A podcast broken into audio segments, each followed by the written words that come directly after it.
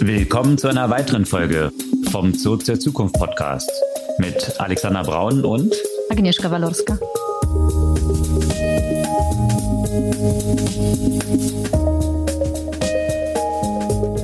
Was gab's Neues letzte Woche? Wieder eine ganze Menge bei OpenAI. Die äh, Serie geht weiter. The Saga continues. Und Genau, da geben wir ein kurzes Update, was sich letzte Woche, seit wir den Podcast oder die letzte Folge des Podcasts darüber gemacht haben, was sich dort verändert hat. Natürlich schon wieder ein paar CEOs weiter inzwischen und ja, und was das überhaupt für das ganze Umfeld von AI, AGI und die weiteren Entwicklungen bedeutet. ja, und in diesem Kontext äh, haben natürlich ja auch andere Anbieter von äh, Large Language Models auch so ein bisschen ihre Chance gewittert und haben ein paar Ankündigungen gemacht. Und logischerweise äh, wird ja auch viel darüber gesprochen, was das für die Zukunft der Arbeit bedeutet. Und da gehen wir auf eine Studie ein, die die Möglichkeiten der vier Tage oder vielleicht sogar drei Tage Woche dank AI alles möglich sieht. Ja, und rund um AI, da spielt natürlich dann auch eine Rolle, was das Ganze ermöglicht. Und das sind in der Regel die Chips von Nvidia. Und da gab es natürlich auch große News vergangene Woche, weil Nvidia seine Quartalzahlen bekannt gegeben hat. Und die waren, wie man erwarten konnte, wieder haben erwartungsgemäß sämtliche Erwartungen geschlagen.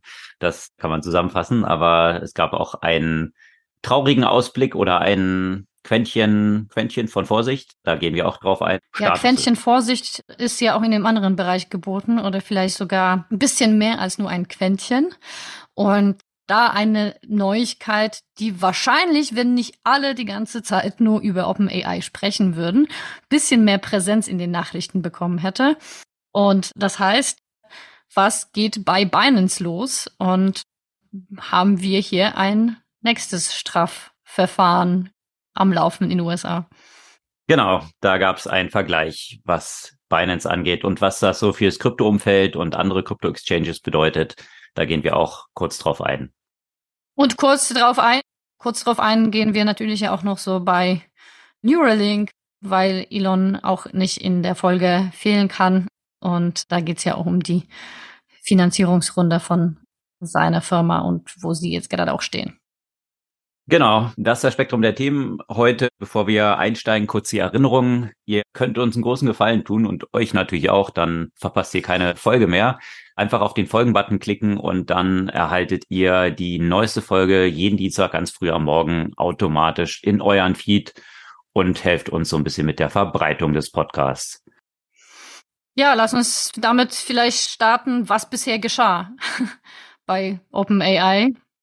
Ja, genau. Bei OpenAI hatten wir die letzte Folge ja damit beendet, dass ganz früh am Morgen, montags zeichnen wir die Folge ja immer auf, 15 Minuten bevor wir mit der Aufzeichnung begonnen haben, Satya Nadella eine Bombe hat hochgehen lassen, Bombe dahingehend, dass er gesagt hat, naja, unterstützt weiter OpenAI, aber übrigens die ganzen Key People oder viele der Key People, unter anderem Sam Altman und Greg Rockman und noch ein paar andere, würden jetzt die Advanced AI Division bei Microsoft führen. Also quasi das Ganze oder ein Teil des Key-Teams rüber zu Microsoft gehen. Das war so der Status, mit dem wir die letzte Folge beendet hatten. Aber so dynamisch, wie sich das ganze Thema natürlich entwickelt hat, war in unserem Ausblick, den wir gegeben haben, ja auch schon klar, dass es so nicht bleiben würde. Und ja, das ging dann auch entsprechend dynamisch weiter. Und ja, was ist da als erstes passiert? Es hat eigentlich eine veritable Palastrevolution gegeben auf Seiten von OpenAI. Also die Schwierigkeit war ja schon, dass Satya Nadella und Microsoft jetzt so ein bisschen Gefahr liefen zwischendrin, ohne irgendwas dazustehen für die 10 oder bis zu 13 Milliarden, die sie ja investiert haben. Ja, weil einerseits OpenAI kollabiert, das Key-Team rausgeht und ankündigt, wir gründen jetzt was Neues. Also dann hättest du auf der einen Seite die 13 Milliarden, die investiert hast, ein OpenAI, was äh, nichts mehr wert ist, weil es irgendwie kollabiert und das Key-Team ist auch nicht bei dir.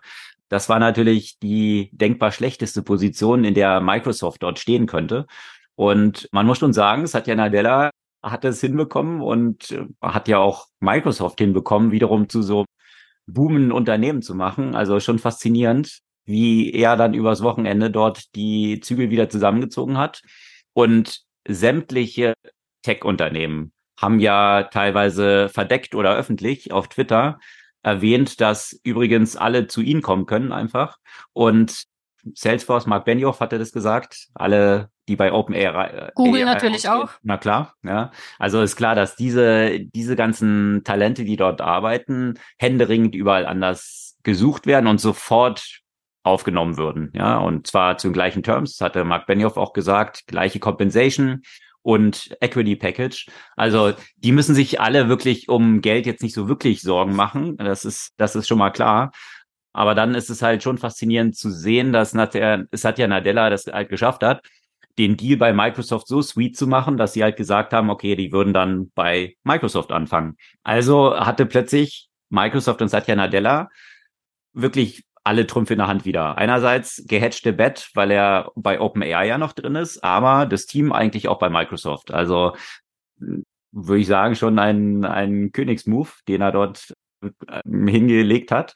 Und das war natürlich für Microsoft auch eine wichtige Sache, bevor die Börse dann eröffnete am, am Montag. Und ja, jetzt ist halt so die Frage, was dann passierte. Palastrevolution auf Seiten von OpenAI. Es wurde dann ein Letter, öffentlicher Brief zirkuliert, wo über 500 der wohl 700 Angestellten unterschrieben haben, dass sie die in den Rücktritt des Boards fordern was ja eben Sam Altman gefeiert, gefeuert hatte, und sonst hinschmeißen würden und also auch das Unternehmen verlassen. Und das, ja, da wurde der Druck dann wahrscheinlich doch zu groß für das Board. Und der nächste Move war dann, dass angekündigt wurde, ja, jetzt kommt Sam Altman und Greg Brockman, kommen jetzt doch wieder zurück. Von daher wurde der zwischenzeitliche CEO, der jetzt, glaube ich, rein formal immer noch CEO ist, also der von Twitch, der Co-Founder, der dort noch im Board sitzt, an Bord von OpenAI, der aber auch gesagt hatte, er möchte jetzt erstmal von dem Board eigentlich hören, was der Grund ist, weswegen Sam Altman gefeuert wurde. Also das ist ja dieses Abstruse. Wir sind Stand heute immer noch am Mutmaßen, was dort eigentlich vorgefallen ist, dass eine dermaßen Hauruck-Aktion noch vor dem Schluss der Börse am Freitag, eine halbe Stunde vor Börsenschluss, ohne Microsoft Bescheid zu sagen. Also, dass es anscheinend so dringlich war, Sam Altman zu feuern. Und bis heute sagt man, weiß man immer noch nicht, was steckt jetzt eigentlich dahinter. Also es gibt da verschiedene Mutmaßungen. Die eine Mutmaßung, die hochkochte, und das ist genau das Problem, dass dann lauter solche hm, Mutmaßungen nur angestellt werden, dass einer im Board, und zwar der Gründer von Quora, der hat ja auch eine eigene AI-Company und diese AI-Company heißt Poe, P-O-E, von der hatten wir auch schon mal berichtet, mhm. berichtet dass er gefühlt haben könnte, hier nicht richtig informiert gewesen zu sein. Mit dem letzten Developer Day von OpenAI, wo ja angekündigt wurde, dass jeder seine eigenen GPTs quasi bauen kann, dass und ein App Store dort auch aufgebaut wird, dass das Board vielleicht darüber nicht informiert gewesen ist und dass eigentlich so seine eigenen Company, Poe, den Teppich unter den Füßen wegzieht, weil eigentlich diese Konkurrenzveranstaltungen, die er da so ein bisschen am Aufbauen ist oder plötzlich OpenAI damit in Konkurrenz zu seinem eigenen Unternehmen getreten ist. Das ist so die eine Mutmaßung. Halte die aber jetzt nicht für sonderlich plausibel, weil er interessanterweise einer der wenigen ist, die jetzt im Board überlebt haben und immer noch im Board sitzen jetzt, nachdem Sam Altman zurückgekommen ist. Die andere Mutmaßung, die es gab, was dort vorgefallen sein könnte, es hat wohl die Helen Helen Toner, die dort auch im Board sitzt, ein Paper veröffentlicht gehabt, was öffentlich OpenAI kritisiert hat, aufgrund des Umgangs mit AI, mit AGI und der Gefahr dieser möglichen Entwicklung. Und das muss auf ziemlich ungehaltene Reaktionen von Sam Altman getroffen sein. Ist ja auch irgendwie nachvollziehbar, dass wenn du Leute im Board sitzen hast, die dein eigenes Unternehmen kritisieren öffentlich, dass es jetzt nicht irgendwie so, ja, die harmonischste Entwicklung für die Beziehung zum Board dann durchaus zur Folge haben könnte. Und jetzt ist die wahrscheinlichste Argumentation, dass man davon ausgeht, dass vor dem Hintergrund dieser eh schon angespannten Situation zwischen Board und Sam Altman als Manager der Company tatsächlich nicht so viele Informationen ans Board wiederum zurückgespielt hat und deswegen sich das Board schlecht beraten gefühlt hat oder nicht in the loop gefühlt hat von den aktuellen Entwicklungen. Und dann Reuters hat dieses noch rausgespielt, ist wohl ein, eine Entwicklung, hat wohl eine Entwicklung innerhalb von OpenAI stattgefunden von Q-Star, geschrieben Q mit einem Stern dahinter, das wohl in Bezug auf Lösung mathematischer Gleichungen einen enormen Sprung dargestellt hat. Und da gab es viele Mutmaßungen, dass das jetzt schon erster Schritt Richtung dieses AGI, also Artificial General Intelligence darstellt. Und diese Information muss wohl dem Board zunächst nicht mitgeteilt worden sein und so weiter. So, so ist das wohl so ein bisschen eskaliert. Es gibt auch ein interessantes Video von Sam Altman, wo er einen Tag vor seinem Feuern, bevor er gefeuert wurde, einen Talk gegeben hat, wo er auf der Bühne gesagt hat, sie haben dort kürzlich was entwickelt, wo er sich selbst gefragt hat, is it a creature we have built? Also ist es a tool or is it a creature that we have built? Das wortwörtlich seine Aussage. Und da kann man jetzt eben schon vermuten, dass das auch eine Rolle gespielt haben könnte, dass eben das Board sagt, okay, davon waren wir nicht wirklich informiert. Und das war jetzt vielleicht so das letzte oder der Tropfen, der das fast zum Überlaufen gebracht hat. Und das Board hat dann entsprechend so reagiert. Dass es vollkommen unprofessionell war, dass hier die entscheidenden Leute nicht informiert waren und dass sich das Board damit auch einen Bärendienst erwiesen hat, weil jetzt in Konsequenz natürlich, weil eher eine Beschleunigung dieser ganzen Entwicklung jetzt ist. Also die Leute, die vorsichtig waren, sind ja jetzt aus dem Board raus. Ja, von daher, wie siehst du das? Was, was ist so deine, deine Einschätzung der Konsequenzen oder der Hintergründe dort auch, die, wie gesagt, ja, so ein bisschen auch Mutmaßung sind? Naja, wie auch immer die Konsequenzen sind, ich glaube, die müssen irgendwann mal einen Weg finden, um darüber zu kommunizieren, weil das tut der Debatte und dem Unternehmen ja auch nicht gut, dass jetzt irgendwie ständig irgendwelche Mutmaßungen aufgestellt werden. Hm. Wobei, auf der anderen Seite sind sie zumindest ständig in aller Munde. Wobei ich glaube, sie brauchen das jetzt auch nicht unbedingt, dass, dass diese Spekulationen stattfinden. Und tut einfach insgesamt, glaube ich, nicht gut dem ganzen Thema, weil ohnehin ja schon sehr viel Unsicherheit natürlich rund um AI herrscht und die sich dann natürlich ja auch überträgt auf äh, regulatorische Unternehmungen und das ist eigentlich Wasser auf Mühlen von Menschen, die ähm, da deutlich restriktiver mit den Modellen zum Beispiel vorgehen wollen, weil das einfach zeigt, okay, das ist alles Chaos, wie kann man solche Le solchen Leuten hm, so wichtige Entwicklung überhaupt überlassen, wenn man sieht, wie, wie diese Entwicklung vor sich geht. Und äh, lustig, da gibt's ja auch noch so zig Nebenstories, ne, die dann auch dabei rauskommen. Dass es zum Beispiel hieß, nachdem Sam Altman rausgeschmissen wurde, äh, sollte das verbliebene OpenAI Board mit Entropic, also quasi ein Konkurrenzmodell, fusionieren wollen, das aber von Entropic abgelehnt wurde. Hm. Entropic wohlgemerkt, vorige genau. OpenAI-Mitarbeiter, die rausgegangen waren, eben Safer AI zu bauen. Ja. Genau, genau. Also das alles, ja, also ich, ich bin froh, wenn irgendwann mal diese Personaldebatten äh, ad acta gelegt werden, wenn da wieder Ruhe herrscht, dann sich wieder stärker über Inhalte unterhalten kann und diese Spekulationen halt vorbei sind, weil ich glaube, das tut einfach dem ganzen Feld einfach nicht gut.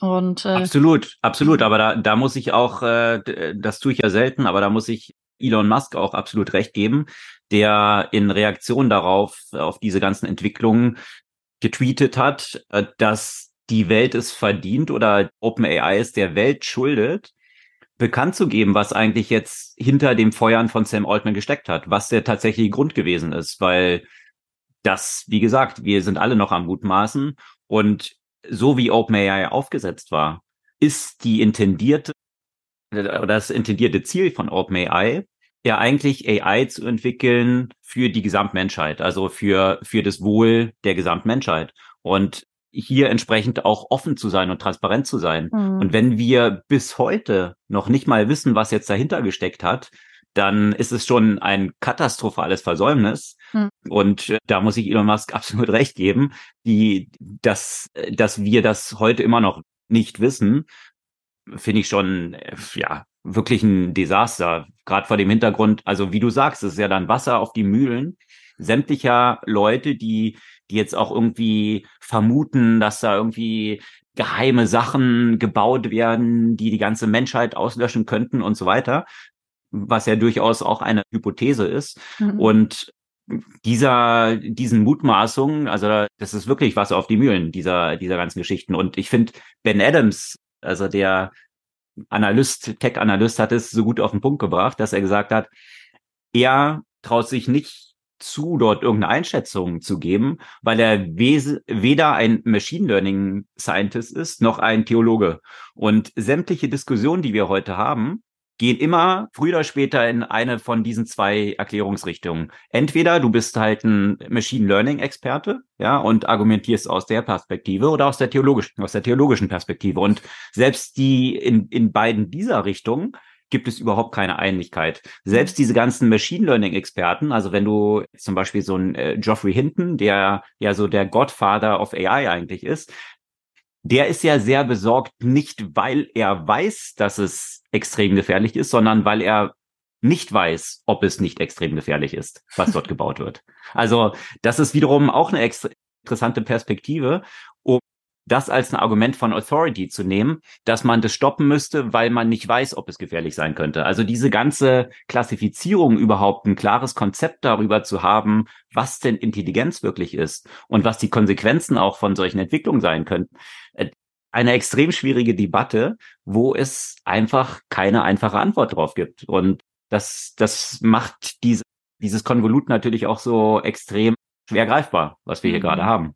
Ja, und gerade in diesem Kontext, dass das Thema Artificial Generative, äh, Artificial General Intelligence kommt, da würde man vielleicht auch gerne ein bisschen mehr Transparenz erfahren. Also jetzt sind natürlich die ersten Berichte zu dieser Lösung von Mathematikaufgaben und so weiter. Gerade wenn man mit solchen Worten dann operiert, äh, die die, sagen wir mal, den Puls ordentlich nach oben treiben bei sehr, sehr vielen Menschen äh, aus unterschiedlichen Gründen. Ich denke, auch da ist es nicht hilfreich, wenn das alles in diesem Mutmaßung Bereich der Gerüchte sich befinden, weil da kann sich ja jeder irgendwas dazu dichten. Also da denke ich, dass die nächsten Wochen bei OpenAI wirklich darauf fokussiert werden müssten, da eine klare Kommunikation und, und Transparenz zu schaffen. Hm. Ja, und eine Konsequenz, die wir auf jeden Fall jetzt auch schon sehen, ich meine, was so Revolutionen oder gescheiterte Revolutionen und Palastrevolutionen an sich haben, ist, dass beim Scheitern dann natürlich der Gegenpart noch stärker wird. Also das haben wir in der Türkei gesehen. Und sehen wir auch jetzt bei OpenAI, also das, das erklärte Ziel jetzt hier für die Menschheit und möglichst transparent was zu entwickeln. Also an Transparenz sehen wir jetzt gerade gar nichts. Und jetzt ist ziemlich klar, die letzten im Board, die eben versucht haben, ob gerechtfertigt oder nicht, hier die Sache auszubremsen und eben die Gefahr von dieser Entwicklung gesehen haben und deswegen auch gesagt haben, ja, man müsste dieses Unternehmen eigentlich stoppen die sind jetzt raus. Also ja. jetzt ist ganz klar, dass das Gaspedal hier nach unten gedrückt wird und jetzt nicht mehr so viel Gegensteuerung sein wird und damit Sam Altman, mit dem möglichst schnell Sachen zu entwickeln, eigentlich gewonnen hat. Die Frage ist natürlich, vor dem Hintergrund der, dieser Entwicklung haben sich natürlich viele Unternehmen und auch Entwickler, die auf OpenAI, OpenAI aufgebaut haben, natürlich jetzt auch gefragt, wie verlässlich ist denn so ein Partner? Und äh, da kommen wir gleich jetzt noch zu, also mhm. was dann auch so Parallelen von, von Konkurrenzmodellen und, und solchen Geschichten sind, ob es jetzt wirklich zuträglich für OpenAI gewesen ist, diese Soap Opera, die sich da abgespielt hat, oder nicht bei vielen Unternehmen auch die Anstrengung jetzt erhöht hat, zu sagen, lass uns mal nach Alternativen schauen, weil wir uns nicht nur auf einen so einen Player jetzt verlassen wollen. Und damit ist aber auch wiederum in Konsequenz eine zentrale Steuerung von AI-Entwicklung wesentlich schwieriger geworden, weil du natürlich eine Vielzahl von Playern hast, die Modelle entwickeln, teilweise eben Open Source, was dann so die Bestrebungen davon Meta sind. Und dementsprechend ist es ja noch viel schwerer zu kontrollieren, in welche Richtung jetzt eigentlich die gesamte Entwicklung dort geht. Und das ist wiederum, glaube ich, gut. ja. In einer gewisser Hinsicht, weil OpenAI wurde da schon zu einem Platzhirsch natürlich erklärt und zu dem ja Default-Modell, auf dem man dann, auf das man geguckt hat, wenn man bei Unternehmen das implementieren wollte. Und dann wiederum aber finde ich schon, dass es ein sehr, sehr großes äh, Clusterrisiko äh, gewesen wäre, wenn eine große Menge von Unternehmen in ihrem System sich auf dieses eine Modell halt eingelassen und fokussiert hätten, ja, weil da hättest du ja sehr viele, es hätte sehr viel schief gehen können, wenn eben das Modell, was das dem zugrunde liegt, auch irgendwie vom vom dem richtigen Weg sozusagen abgebogen wäre und äh, das hat vielleicht den Leuten ja auch mhm. nochmal klar gemacht, dass, dass es vielleicht, dass man sich doch nach Alternativen oder vielleicht tatsächlich nach Open Source Modellen, die man dann selbst bei sich weiter trainiert, orientieren könnte. Na gut, aber das ist wiederum die Diskussion, die gerade mit dem Film, der ja in Kinos war, Oppenheimer, ja eine ähnliche ähnliche Richtung bekommen hat, wo, wo sich natürlich immer auch bei Nuklear- und Atomwaffen die Frage gestellt hat, äh, Willst du zentrale Player haben? Also sprich jetzt die USA, die es dann hatten und wo natürlich dann auch so äh, historisch ja diskutiert wird, wie sind diese Sachen nach bei den Sowjets gelandet und äh, wie haben die es dann geschafft, auch ein Counterbalance zu, zu dieser, dieser Gefahr und einem einzigen Player, der dann quasi die ganze Welt kontrollieren kann? Oder willst du es möglichst weit verbreitet haben? Beides wahrscheinlich nichts, was du haben möchtest mögliche Risiken zu verhindern. Ja. Na gut, wenn du in diese Richtung gehst, dann müsste man jetzt sagen, dass das dann wirklich verstaatlicht werden muss sozusagen und wirklich kontrolliert, ja, weil äh, OpenAI war bisher überhaupt nicht kontrolliert. Exakt, aber das sind ja genau die Diskussionen, die geführt werden. Ne? Also wenn mhm. wenn von Einzelnen das Gefährdungspotenzial von AI genauso hoch eingeschätzt wird für die Menschheit, wie es Atomwaffen darstellt, Kannst du das dann kontrollieren und wie soll das kontrolliert werden? Also willst du es dann mhm. eher zentralisiert haben, also vielleicht bei Staaten oder bei wenigen Playern? Äh, aber die, die Frage ist halt, wie realistisch ist das auch? Und die, äh, den Aufwand, den du brauchst, um solche Modelle zu entwickeln und die Ressourcen, äh, also das ist ja wesentlich kleiner geworden in der letzten Zeit, ja. so dass eine Atomwaffe zu bauen, das ist ein bisschen schwieriger, das so im eigenen Keller zu machen. Aber bei AI da hat schon eine extreme Demokratisierung stattgefunden. Und das ist wahrscheinlich wesentlich schwieriger zu kontrollieren, als es jetzt im Bereich von Atomwaffen der Fall ist. Also äh, da hinkt dieser Vergleich dann natürlich auch so ein bisschen und stellt natürlich die Frage dann, sind wir da besser dran, eine möglichst weite Verbreitung mit vielen Alternativen zu haben oder eher eine Zentralisierung und äh, ja, vielleicht auch staatlichen Kontrolle? Eine gute Frage. Hm auf die wir keine Antworten haben, weil wir nicht Theologen und nicht äh, Machine Learning Experten sind. Tja. Nee, und aber jetzt, ich hätte im Moment tatsächlich, ich verstehe natürlich diese Tendenz dazu, es besser irgendwie ein, zwei kontrollierte Player zu haben, ähm, als, als eine komplette Demokratisierung, die er macht, was er will. Aber ich glaube, also gerade in dem aktuellen Entwicklungsstand, einen einzigen Player zu haben, fände ich sehr gefährlich.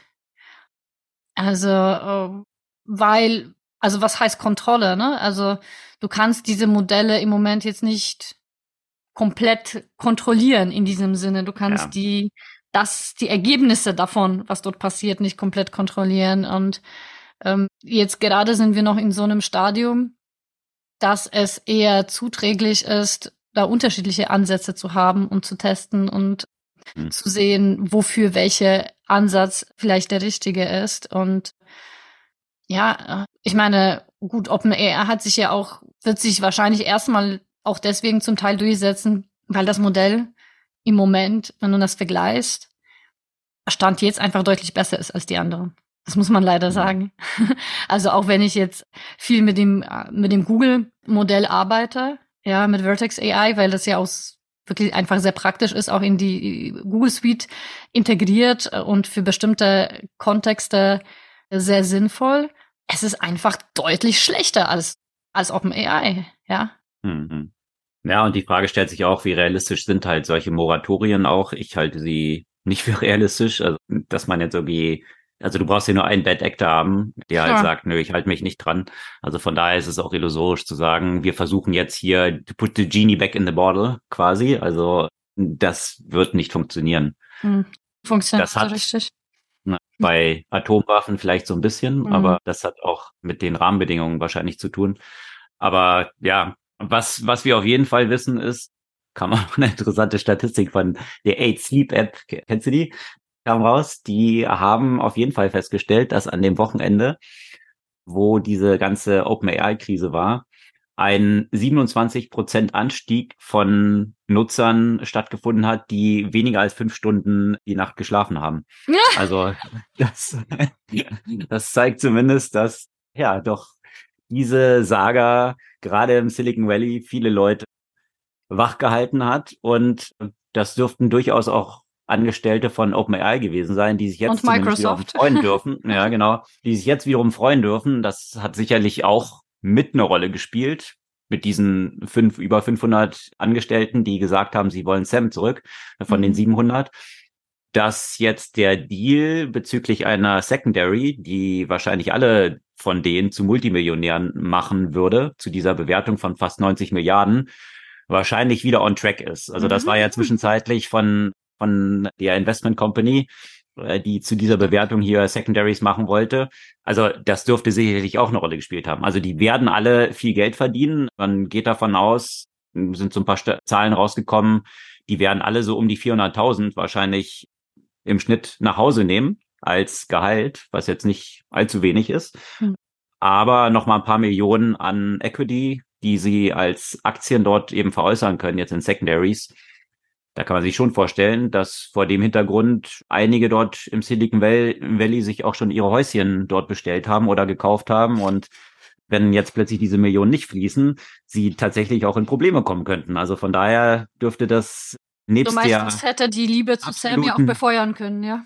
Das hat sicherlich auch bisschen äh, bisschen eine Rolle gespielt dazu, ja, was was die Liebe dort angeht und natürlich sind auch eine ganze Reihe, also Sam muss schon auch ein extremer Machtmensch sein der auch dafür sorgt, also das ist zumindest auch durchgesickert, dass die Leute, die jetzt nicht so auf seiner Linie sind, auch nicht so lange im Unternehmen bleiben mhm. und er schon die Macht auch sehr konzentriert um sich. Ja, also ob das jetzt nun reines Charisma ist, das darf man sich schon auch fragen. Das ist natürlich alles nur, das soll alles nur der Menschheit zugutekommen, das ist klar, ne? Selbstverständlich. Ja, ja. in dem Kontext gab es natürlich auch paar Neuigkeiten äh, von den anderen Unternehmen, die äh, eben solche Modelle ja auch entwickeln. Die wollten natürlich auch noch ein bisschen auf diese Welle reiten und sich dann entsprechend präsentieren, jenseits von den Zusagen, dass sie natürlich gerne die Mitarbeiterinnen und Mitarbeiter von AI bei sich aufnehmen würden. Also zum Beispiel hm, bei Entropic gab es jetzt auch ähm, ein äh, neues Modell.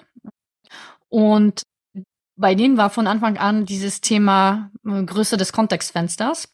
Mm, und das Kontextfenster wurde jetzt wieder vergrößert auf 200.000 Tokens, was in etwa zum Beispiel 500 Seiten eines Buches bedeuten könnte. Und die, das Versprechen ja auch von dem neuen Modell, also das ist Claude 2.1, ist auch, dass die Halluzination noch weiter um die Hälfte reduziert wurde. Und da muss man sagen, ich fand die Halluzination bei, bei Claude sowieso schon deutlich geringer als bei, bei GPT. Da sieht man ja auch eben schon ein bisschen diesen Fokus auf, tatsächlich auf, auf Sicherheit. Bin mich mal gespannt, wie gut äh, es dann auch funktioniert. Wir hatten ja auch letztens schon das Thema, dass diese Kontextfenster zwar theoretisch zum Teil sehr groß sind, aber dass die äh, Confidence dann mit der Anzahl der Tokens tatsächlich nachlässt. Ich bin mal sehr, sehr gespannt, würde das ja auch demnächst äh, versuchen zu testen. Aber die sind natürlich nicht die einzigen. Auch, auch von Google äh, gab es eigentlich relativ interessante News und zwar BART, also deren Modell, macht jetzt was ganz anderes und zwar ist BART in der Lage, Videos zu interpretieren. Das kann wiederum ChatGPT noch nicht.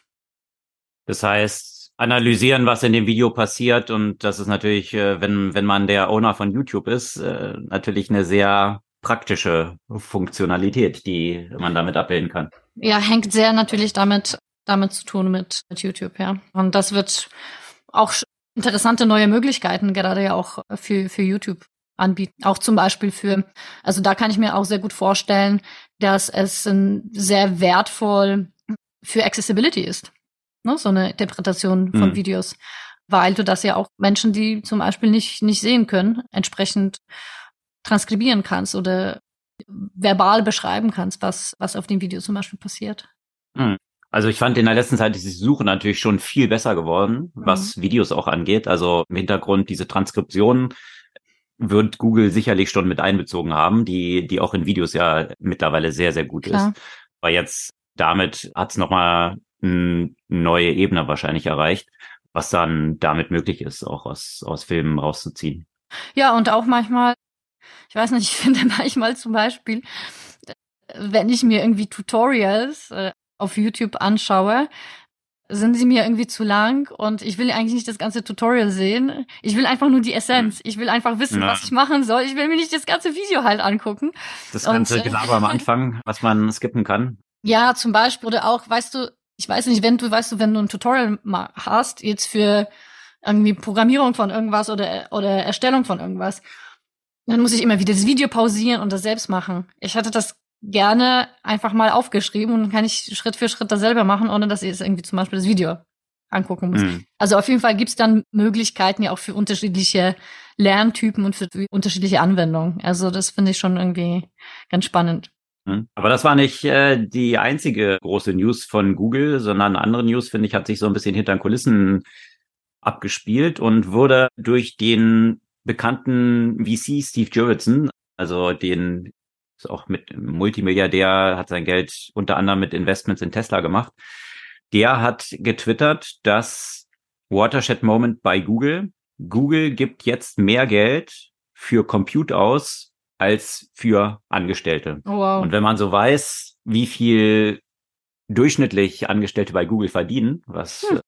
sehr, sehr viel ist, also deutlich, deutlich mehr, weit über dem Durchschnitt von, von den meisten anderen Unternehmen, dann kann man sich gut ausmalen, wie viel Compute jetzt, also Rechenleistung dort eingekauft wird. Und das zeigt natürlich auch diese ganze Entwicklung, die dann dahinter steckt, äh, für das Training dieser Modelle, was dort an Kapazitäten erforderlich ist. Mhm. Und, Und das könnte das demonstriert Zukunft, das halt nochmal. Das könnte in der Zukunft eigentlich äh, äh, noch mehr im, im Zweifel sein, gerade wenn man sich äh, überlegt, äh, wie die Arbeit äh, in der Zukunft aussehen wird und welche Auswirkungen diese Entwicklung auf die tatsächlichen Arbeitsplätze haben werden, gerade auch in dem Tech-Sektor. Und dazu gab es in der vergangenen Woche auch mal wieder eine Studie. Und zwar hätte die künstliche Intelligenz die Möglichkeit, die Arbeitszeit zu verkürzen. Also meistens die Diskussion rund um KI und gerade jetzt die Generative, Generative AI äh, geht in diese Richtung, dass Arbeitsplätze ja reduziert werden oder bestimmte Jobs ja quasi eliminiert werden. Aber ich finde es schon interessant, eben diesen Ansatz zu nehmen, könnte es das Problem des Fachkräftemangels reduzieren und auf der anderen Seite ermöglichen, dass man mit der gleichen Produktivität vier oder sogar drei, wie das Bill Gates eigentlich postuliert hat, Tagewoche zum Standard wäre. Und das, die, die Studie heißt GPT-4 Day Week und untersucht eben die möglichen Auswirkungen und schlägt vor, dass bis 2033 das für fast ein Drittel der Arbeitnehmer in Großbritannien und USA, da wurde die Studie durchgeführt, möglich wäre. Und ich denke, diese Diskussion gibt's ja eh schon seit einer Weile. Das hat ja eigentlich, wenn ich mich richtig erinnere, eh Keynes schon vorgeschlagen oder behauptet, dass Ende, diese, Ende des vergangenen Jahrhunderts die Arbeitswoche deutlich reduziert werden sollte. Das ist bis dahin eigentlich noch nicht erfolgt. Und wenn ich jetzt sehe, welche Möglichkeiten diese Modelle äh, haben und wie ich die selbst nutze, auch für meine eigene Produktivität, denke ich, dass es äh, schon ein spannender Konstrukt ist. Also ist gerade bei den GPTs, die man sich schon, die man sich selbst erstellen kann. Hast du schon versucht, was zu machen in dieser Richtung? Habe ich noch nicht ausprobiert. Musst du machen, Alex. Also ich bin im Moment in der Situation, mein, mein Mitgründer hat sich entschieden, die Firma nicht weiterzumachen. Und ich mache halt weiter. Führt aber dazu natürlich, dass ich quasi mit quasi keinen Mitarbeitern und keinen Mitgründer eine ganze Menge Aufgaben bewältigen muss. Und Perfekt ich weiß, für AI. Dann hätte, hätte AI ja nicht früher für dich kommen können. Allerdings, ich weiß es nicht, dass alles funktionieren würde, äh, wenn ich die kleinen AI-Helfer hätte. Und im Moment habe ich mir quasi mein ganzes Team mit GPTs erstellt. Also ich habe meinen Founders Associate, ich habe meinen Content Marketing Manager und das hat wirklich den großen Vorteil, also gerade solche customisierten Tools, dass ich den eine ganze Menge mitgeben kann an Informationen, an Hintergrundwissen, an Aufgaben, an Verhaltensmuster, die sie an den Tag legen sollen und muss das nicht jedes Mal separat definieren und muss aber auch nicht sich Tools nutzen, sondern ich nutze das alles einfach nur innerhalb von äh, ChatGPT und ganz ehrlich, so viele Aufgaben hätten so viel mehr Zeit gekostet oder man hätte dafür mehrere Menschen eigentlich anstellen müssen. Und da kann ich mir einfach sehr, sehr, sehr gut vorstellen, ja, dass, dass man weiterhin menschliche Experten natürlich braucht. Also natürlich funktioniert das alles nicht komplett autonom. Natürlich muss ich da selbst die Hand anlegen. Ist ja, ist ja gar keine Frage. Aber die Aufgaben, die ich dann am Ende erledige, das sind hauptsächlich halt Denkaufgaben, ja. Wohin will ich das steuern? Wie will ich das nochmal optimieren? Aber so viel wird mir jetzt schon abge abgenommen.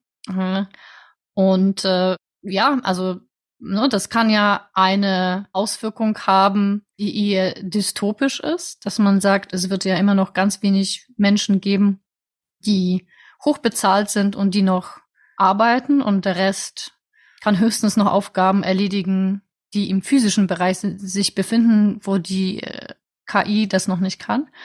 Aber man könnte das eben schon aus dieser Perspektive auch betrachten, wie diese Studie, dass es äh, durchaus eine viel bessere Work-Life-Balance und eine höhere Produktivität bei gleichzeitigen Entlastung von Menschen zufolge hätte.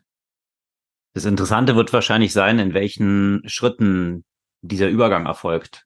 Also, und das haben wir auch schon in der letzten Folge mal diskutiert, was auch kreativen Bereich die Konsequenzen sind. Also, dass wir natürlich durch diese Verbreitung dieser Tools und vieler Tools davor schon, aber jetzt durch AI nochmal ganz besonderer Weise, die Möglichkeit von viel mehr Menschen haben, die selbst auch kreativ aktiv werden können und, und selber Sachen erstellen können, was früher halt nur wenigen mit bestimmten Tools dann wiederum zugänglich war. Also eine sehr starke Demokratisierung des Zugangs, gleichzeitig damit aber auch ein Boom von Inhalten und eine noch exponiertere Stellung von ganz wenigen, die halt diese Super- oder Omnistars dann werden. Also was man in frühen technologischen Entwicklungen dann auch schon gesehen hat. Also eine sehr starke Konzentration auf einige wenige Eliten und unten die Mitte, die eigentlich so ausgehöhlt wird in diesen, diesen zwei Bereichen. Und äh, die Parallelen, das fand ich auch eine ganz interessante Betrachtung, die vergangene Woche Asim Azar, so ein Technologieanalyst, angestellt hat, der sich gefragt hat, eben, wie findet dieser Prozess statt? Und der hat es so ein bisschen verglichen mit Deep Blue und Fachcomputern und, und der Entwicklung dort. Und da war es ja zunächst mal auch so, dass als 1997 Deep Blue Gary Kasparov geschlagen hat, die sechs oder die acht Jahre danach eigentlich eine Kombination waren von Piloting, Co-Piloting, also Menschen mit Computern unterstützt, dann die besseren Leistungen gebracht haben als die Computer alleine. Das hat sich aber geändert seit 2005, dass wiederum die Computer alleine besser geworden sind als jetzt diese Co-Pilots, die Mensch mit Computer kombiniert diese Schachspiele gemacht haben. Und das ist genau diese Frage. Also wir haben jetzt sicherlich noch so eine Co-Pilot-Phase, wo eine Augmentation von menschlicher Fähigkeit durch diese AI, durch AI stattfindet. Und die Frage ist, wann wird dieser Switch aber stattfinden? Weil absehbar ist es, dass früher oder später in den meisten Bereichen, die mit, ja, mit, mit Denken zu tun haben und mit intellektuellen Kapazitäten, Menschen mit der AI nicht mehr mithalten können. Und das, das ist halt die Frage. Und da ist äh, vergangene Woche auch ein interessanter Artikel erschienen von einem, einem Autor, der sich mit der Konsequenz von Eliten und welche, welche Macht die Eliten dann wiederum auch auf die Entwicklung äh, haben, beschäftigt hat. Und die Hypothese ist dort, dass Eliten natürlich aufgrund des Zugangs zur Machtposition, ja, also was wir früher in so Weberaufständen gehabt haben oder Maschinenstürmer, was, was die Arbeiter sind, die einen Pushback natürlich gegeben haben, Eliten aufgrund ihres Zugangs zu politischen Entscheidungsebenen aber auch sehr starke Macht ausüben werden, um versuchen zu verhindern, dass halt ihre Entmachtung dadurch eigentlich stattfindet. Weil ein Großteil dieser White-Color-Jobs damit verloren gehen werden. Und jetzt kann man sagen, okay, die haben dann eine Möglichkeit, eben we wesentlich weniger Arbeitsstunden, die sie in der Woche nur ausführen müssen. Die Frage ist dann aber, wie diese Ergebnisse dieser Produktivitätssteigerung dann verteilt werden. Und ja, also große gesellschaftliche Fragen, die sich daran dann wiederum knüpfen. Und ob dieser Pushback von den existierenden Machtstrukturen hier nicht wesentlich stärker sein wird als in früheren technologischen Revolutionen. Also ja. diese, diese Paper verlinken wir natürlich auch gerne, alle in den Show Notes, könnt ihr mhm. selbst dann nochmal nachlesen. Aber das sind, wie ich finde, viele weitreichende Konsequenzen, die damit so einhergehen und die absolut der Reflexion bedürfen. Ja, und das sind aber auch Themen, ne, die natürlich regulatorisch äh, definitiv vorangetrieben werden müssen und jetzt schon angedacht werden müssen. Ne? Gerade weil freiwillig wird, werden das die wenigsten Unternehmen machen, dass die sagen, okay, wir, wir haben weiterhin genauso viele Angestellte, beziehungsweise freiwillig wird es kein Unternehmen machen, dass, dass die sagen, statt dass wir Leute entlassen und diejenigen, die noch bleiben, produktiver machen, entlassen wir die Leute nicht, sondern wir lassen die drei oder vier Tage arbeiten. Ja? Also das wird, glaube ich, ohne einen regulatorischen Druck in den allerwenigsten Unternehmen so stattfinden. Ja, absolut. Ja, aber diese Konsequenzen dieser Entwicklung, wir hatten es ja auch gerade schon beschrieben mit dem Watershed Moment bei Google, dass sie jetzt mehr Geld für Computer als für People ausgeben. Das fragte man sich ja auch vor dem Hintergrund einer in der vergangenen Woche anstehenden Quartalsankündigung, also Quartalszahlen von Nvidia.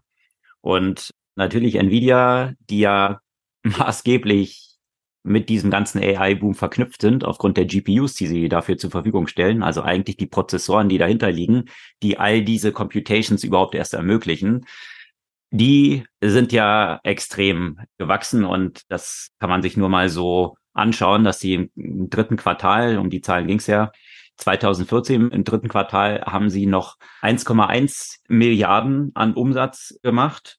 Und ja, im dritten Quartal 23, also letztes Jahr, war das schon auf 5,9 Milliarden gestiegen.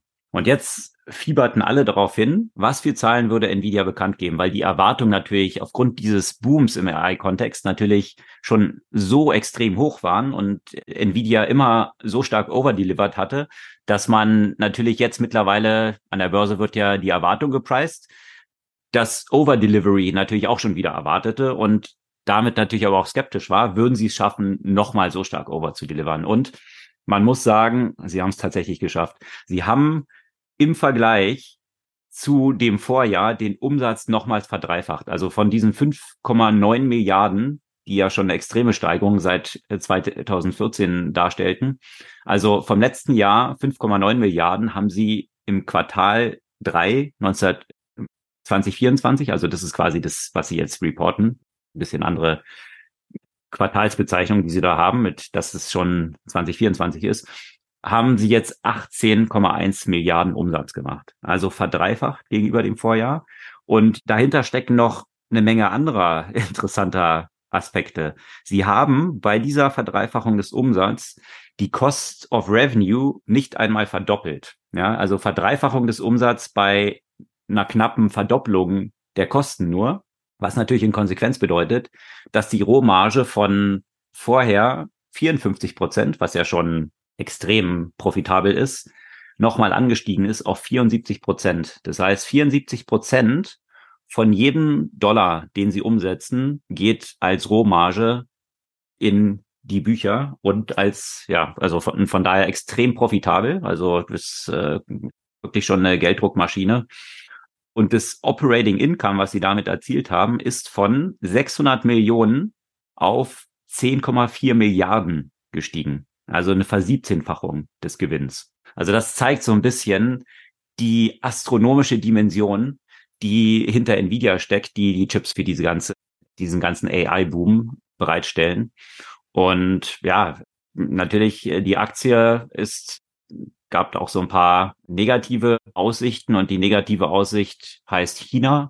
Und der AI-Krieg, der natürlich äh, im vollen Gange ist zwischen den USA und China. Und USA versucht natürlich hier China auszubremsen und hat hier Embargos gerade für diese Chips von Nvidia belegt. Also von daher, das war so ein bisschen der Dämpfer der ganzen Geschichte. Das Positive wiederum daran ist aber gleichzeitig, dass Nvidia auch ohne China so viel Chips gar nicht herstellen kann, mhm. die ihnen von diesen ganzen Big Tech Playern aus der Hand gerissen werden. also von daher stellt sich die Frage klar, ist ein gewisser Dämpfer, was das mögliche Wachstum angeht, aber man stellt sich auch hier die Frage, wenn sie mit der Produktion von dem Demand ohne China überhaupt erstmal nachkämen, äh, besteht immer noch großes Wachstumspotenzial, ja. Also und wird man es wirklich schaffen, China dort abzuschneiden, oder wird man Ähnliches sehen, wie man es Russland und dem Öl gesehen hat, dass dann plötzlich die Bestellungen in Indien nach oben gehen und ja, durch die Hintertür das Öl dann wiederum aus Russland hier auch wiederum gekauft wird, weil man es dann über Indien kauft. Und da hat man ja schon einen extremen Boom auch von, von. Naja, China äh, wird eher nicht über Indien kaufen, die haben sich ja nicht so besonders. Nee. Die aber werden aber andere Wege finden. Emirate, Emirate genau. die auch kräftig Chips gekauft haben. Also wird man hier wirklich den Zugang von China abschneiden können? Das ist natürlich die Frage. Es wird wahrscheinlich schwieriger und teurer dann für China, aber ja, es lassen sich häufig dann doch Wege finden, wie solche Sachen dann durchsickern können.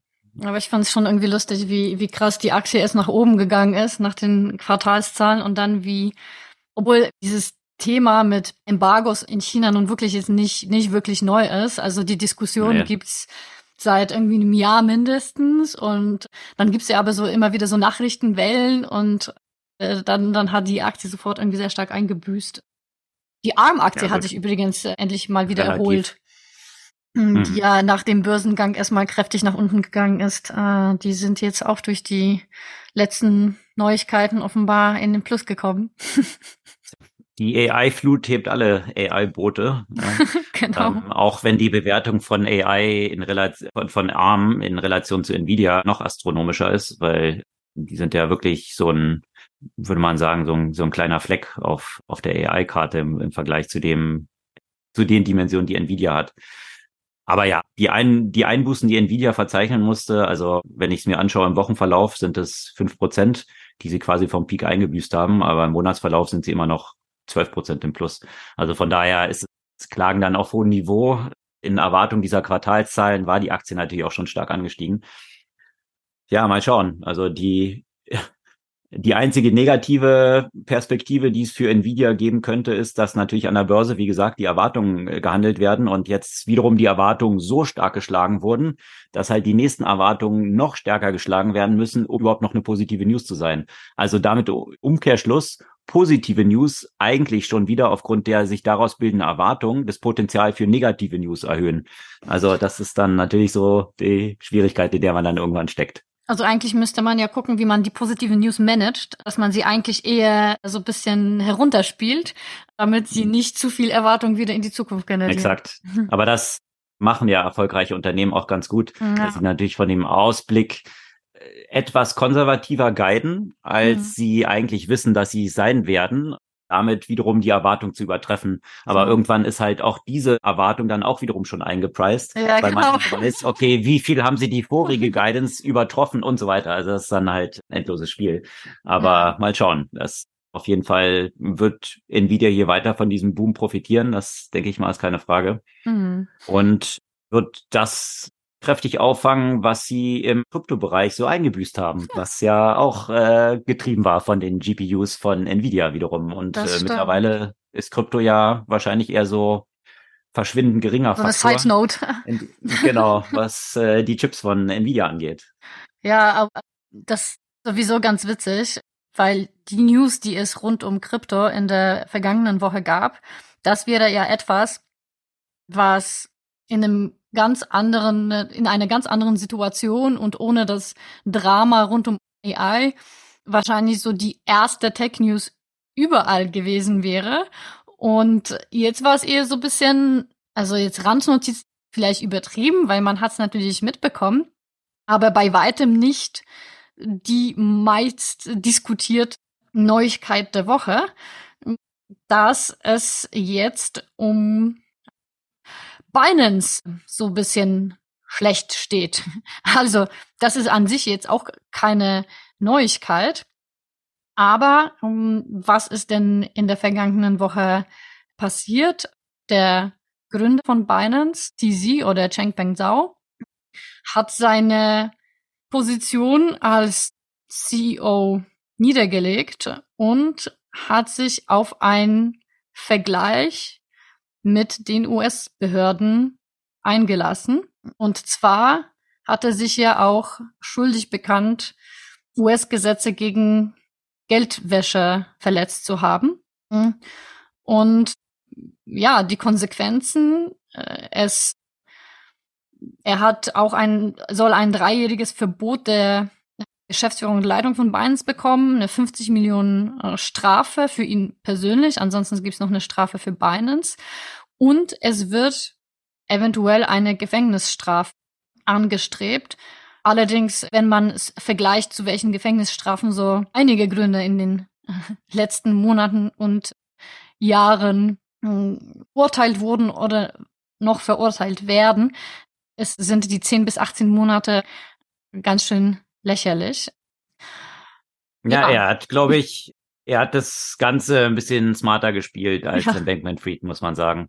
Das Weil Sam Bankman-Fried ist ja vollkommen, also äh, man muss sich wirklich fragen, wer ihn eigentlich beraten hat, so wie er dort in diesem Brief offenbar, weil ist. auf keinen, auf keinen, der auch gehört hat, den er hätte beraten genau. können. Und da hat es auch ein, ja. ein Problem. Also er hat es wirklich denkbar dumm gespielt, wie man es nur spielen konnte, hat irgendwie versucht, noch Druck auszuüben auf Kronzeugen äh, und zwar so publik Druck auszuüben, dass der Richter ihn zurück ins Gefängnis geordert hat, nachdem er ja bei seiner Familie nur unter Hausarrest zunächst mal verbringen durfte. Also er ist extrem dämlich einfach nur gewesen und das wird sich jetzt in einer langen Haftstrafe wahrscheinlich rächen. Das, weil Chengpeng Zhao, der ist jetzt eben hier ein Deal eingegangen mit den Ermittlungsbehörden und ja, dementsprechend so ein Deal wäre wahrscheinlich für Sam Bankman-Fried auch möglich gewesen. Das hat er verpasst. Das haben seine Mitmanager und Managerinnen äh, dort anders gehandhabt. Die werden wahrscheinlich besser davon kommen. Und ja, das das ist jetzt hier der Deal bei Binance und Binance wohl gemerkt, die Exchange, die noch größer war als FTX. Also Binance hat zeitweise zwei Drittel sämtlicher Kryptotransaktionen abgewickelt weltweit. Und wir hatten ja schon häufiger darüber diskutiert. Ja, natürlich hat sich Binance hier immer versucht, so aus sämtlichen rechtlichen Zuordnung, also geografisch, zu welchem Rechtsraum gehört man hier rauszuziehen. Die USA haben dann gesagt, naja, ist uns eigentlich ziemlich egal. US-Bürger dürfen auf deiner Plattform nicht handeln. Und das hat Binance, und das ist in diesen Dokumenten jetzt auch aufgetaucht, durch recht explizite Angaben, wie man über, ja, über entsprechende Tools drumherum kommt, die eigene IP zu verschlüsseln und damit dann ja aus anderen Destinationen gefühlt zuzugreifen.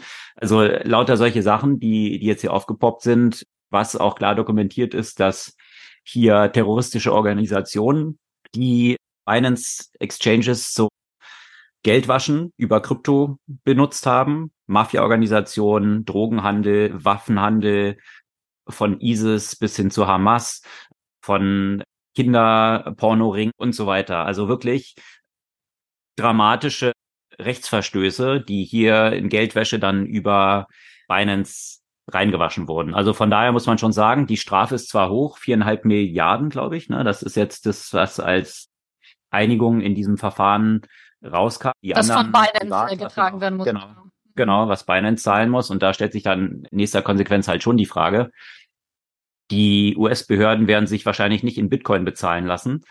Hat Binance 4, also 4,3 Milliarden Dollar rumliegen. Also das muss sie jetzt über einen längeren Zeitraum dann auch abstottern. Mhm. Aber stellt sich dann schon die Frage, was man so bei FTX gesehen hat, in welche Schwierigkeiten dann auch so ein Exchange kommen kann. Also ich, jeder, der noch irgendwie seine Kryptos in irgendwelchen Exchanges liegen hat, das würde ich schon mal empfehlen.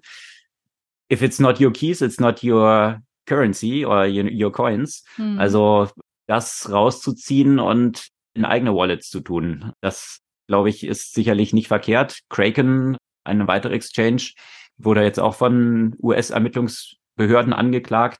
Also da läuft schon eine Menge Aufräumaktionen jetzt.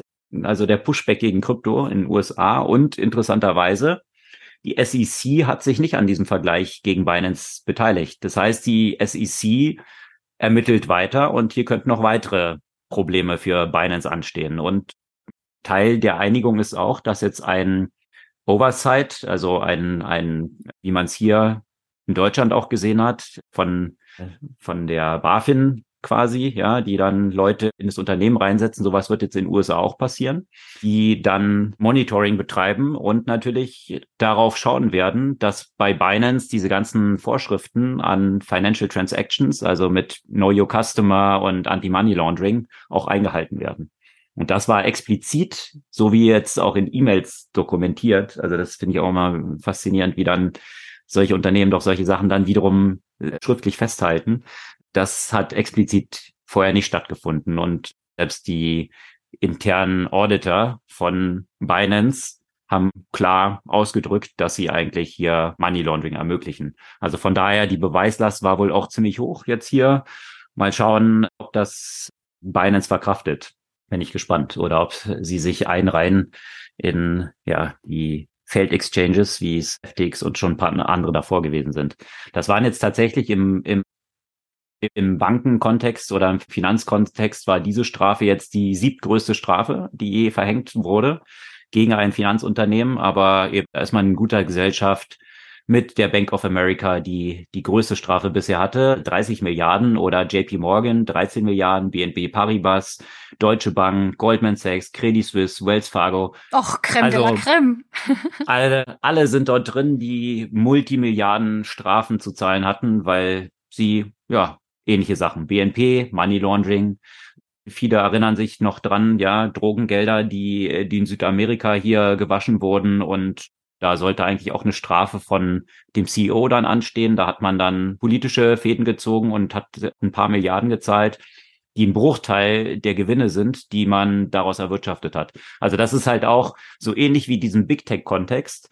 Die Strafen, auch die jetzt bei Google anstehen und so, ja, das klingt erstmal viel, ein paar Milliarden, aber wenn man sich anschaut, wie viel und, und, Exakt, das ist einfach eine Tax, einfach die, die Gesetze nicht zu beachten, weil ja, die Einbußen bei Beachtung der Gesetze höher wären als die, die man jetzt ab und zu mal mit so einer Slap on the Wrist bekommt. Die klingen jetzt viel, acht Milliarden oder was auch immer, aber das ist Peanuts im Verlauf von deren Geschäftstätigkeit. Das mhm. ist das Dramatische eigentlich hier.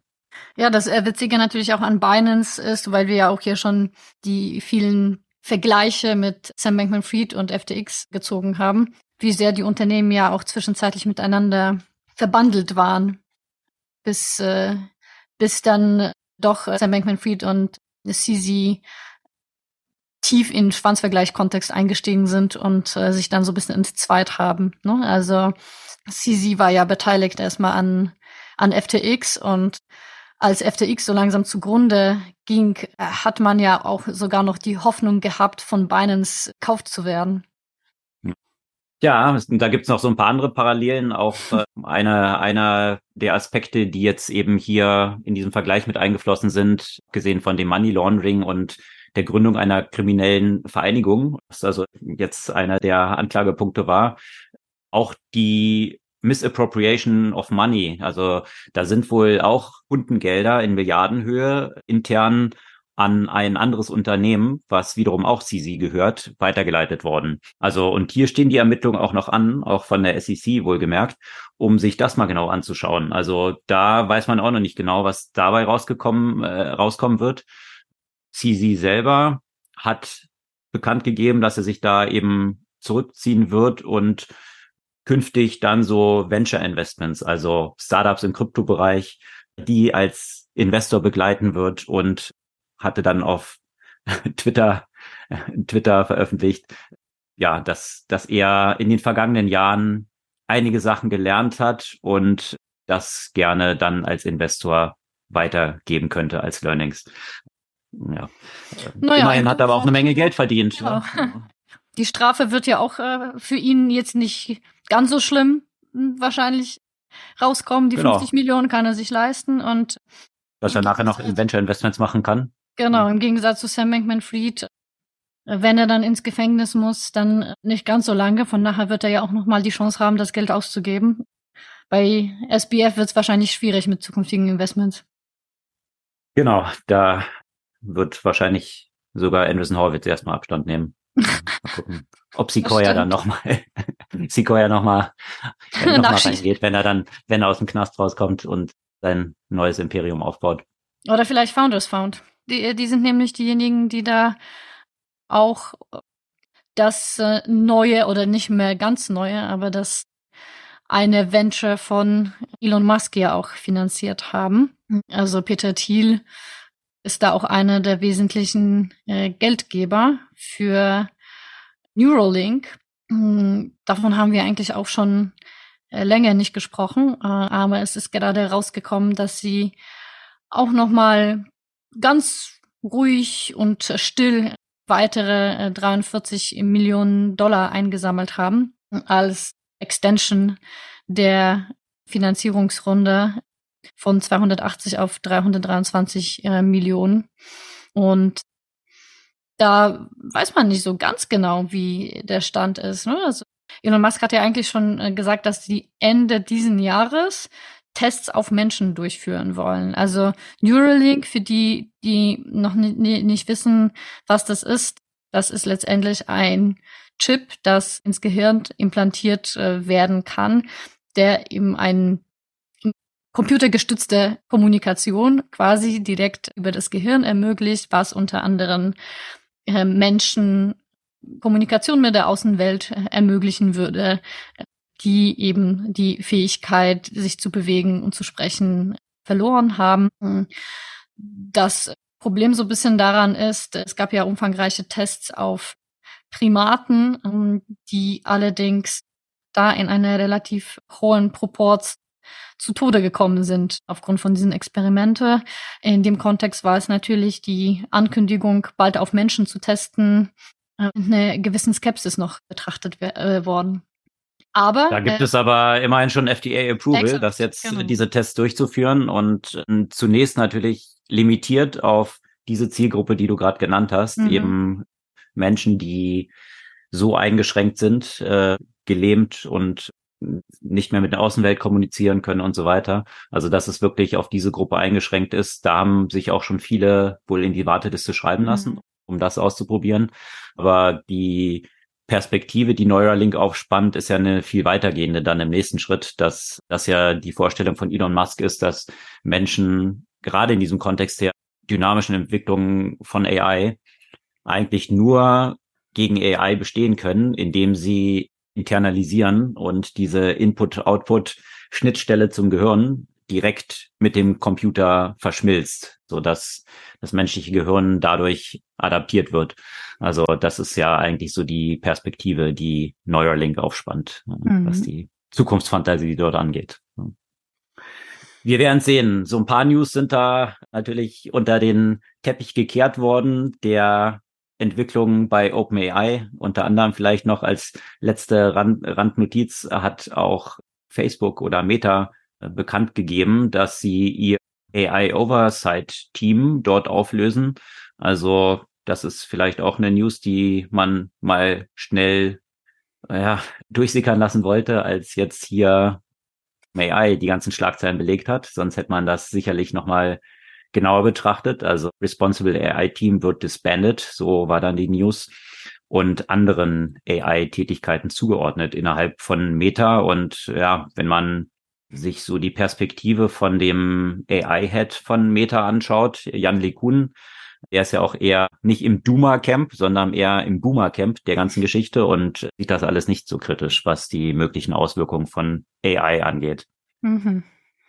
Das die Hintergründe zu den News dieser Woche. Gibt es eine Buchempfehlung? Ja, es, es, hat lange gedauert, bis ich das Buch gelesen habe, weil man nämlich von Cory Doctorow keine Bücher, keine Audiobooks hat. Deswegen muss ich die tatsächlich auf Papier lesen und dazu komme ich manchmal nicht. Hm. Aber das Buch passt ja auch zumindest. Muss man doch endlich mal, endlich mal hier AI mittlerweile. Also die, die AI-Stimmen sind ja sehr realistisch geworden. Ja. Wäre doch perfekt dafür, dass dann automatisiert diese Audiobooks generiert werden können. Ja, also es, also die sind vor allem nicht auf Audible zu finden, aus dem Grund, dass Cory Doctorow ein Beef mit Amazon hat. Also das hat jetzt nicht mit fehlenden Ressourcen hm. zu tun, sondern mit dem fehlenden Willen. Willen und Digital Rights Management, was auch nicht so sein Favorite ist. Exakt, ja. Äh, und äh, das aktuellste Buch ähm, hat äh, heißt Red Team Blues.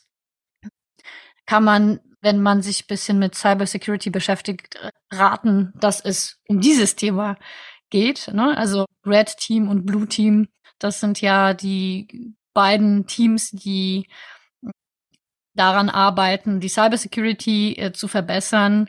Red Team ist das Team, das die Rolle des Angreifers spielt, um eben Vulnerabilities zu finden.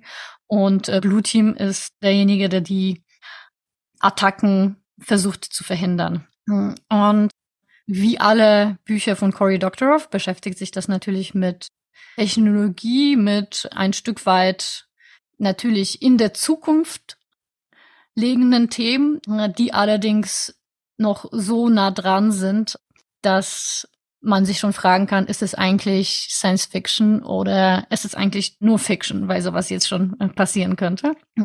Und in diesem Buch geht's viel das Thema Crypto und die Security dahinter und was passieren kann, wenn eigentlich ein Unternehmer, der wirklich aus einem guten Willen handelt, doch so ein Hintertürchen in sein System einbaut und dieses Hintertürchen quasi auch fast ausgenutzt wird, in jedem Fall eine große Menge an Problemen generiert.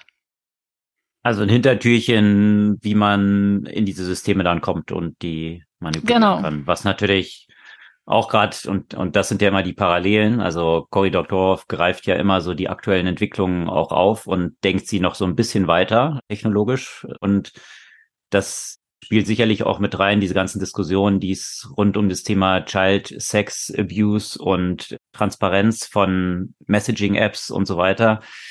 Es sind ja immer diese Diskussionen, die dort auch bezüglich Encryption geführt werden, dass man sagt, also staatliche Player sagen, wir müssen eigentlich so einen Generalschlüssel haben, um eben zu verhindern, dass solche Sachen dort verbreitet werden. Also keine Hard Encryption, sondern ja, eine, die so ein Backdoor gibt. Aber Cory Doctorow's Überzeugung ist dann immer, sobald es diesen Backdoor gibt, dann wird es nicht nur ein Actor diesen Backdoor haben, sondern letztendlich damit wird die gesamte Security ausgehebelt und man kann nicht selektiv keine Security haben, sondern man kann sie nur haben oder man kann sie nicht haben. Und das, äh, denke ich mal, ist so das, was dort mit reinspielen soll, nehme ich an. Ja, das wird in, in diesem Buch äh, sehr klar dargestellt. Okay. Und wie immer, das es ist natürlich mhm. super geschrieben, macht einfach total Spaß, es zu lesen. Cory Doctorow, also wenn jemand das, den noch nicht gelesen hat, ist die höchste Zeit.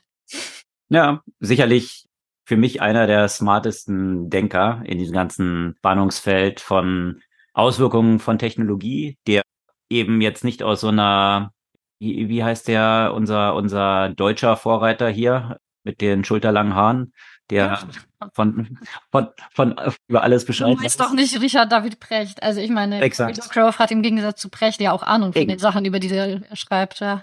Das ist genau der Punkt. Also Cory Doctorow weiß, worum es da geht bei Technologie und mutmaßt nicht nur im Nebulösen, wie das hier bei der deutschen Galionsfigur der Fall ist. Also von daher einer der smartesten Denker in diesem Kontext, sehr zu empfehlen. Das ist die Buchempfehlung diese Woche, Red Team Blues von Cory Doctorow. Das soll es für diese Woche gewesen sein. Sämtliche Artikel, wie erwähnt, verlinken wir immer in den Shownotes unseres Podcasts zu finden über unsere Website zurück zur Zukunft.de und wir freuen uns über euer Feedback, eure Kommentare, Bewertungen auf den Podcast-Plattformen und natürlich Follows und gerne, wenn euch der Podcast gefallen hat, einen Freund oder einer Freundin weiterleiten. Und dann hören wir uns kommende Woche wieder. Bis dann.